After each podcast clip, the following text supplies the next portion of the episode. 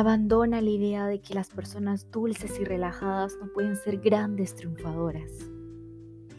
Una de las principales razones por las que muchos de nosotros estamos siempre en estado de tensión, miedo y competitividad y pasamos por la existencia como si se tratara de una gigantesca emergencia es nuestro temor.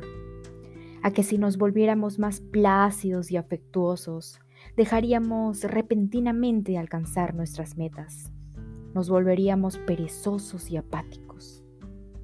Puedes aquietar este temor por el sistema de ver que en realidad es justo lo contrario. El miedo y la precipitación requieren una enorme cantidad de energía y agotan la creatividad y motivación de nuestras vidas.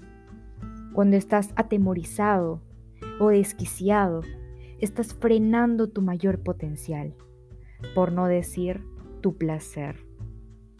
Cualquier éxito que tengas lo logras a pesar del miedo, no debido a él.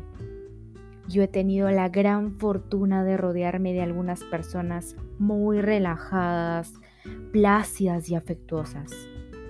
Algunas de esas personas son autores de bestsellers, progenitores cariñosos, asesores, expertos en computadoras y altos ejecutivos.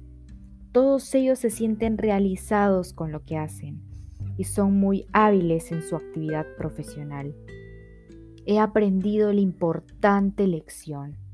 Cuando tienes lo que quieres, que es paz interior, te ves menos distraído por tus necesidades, deseos y preocupaciones.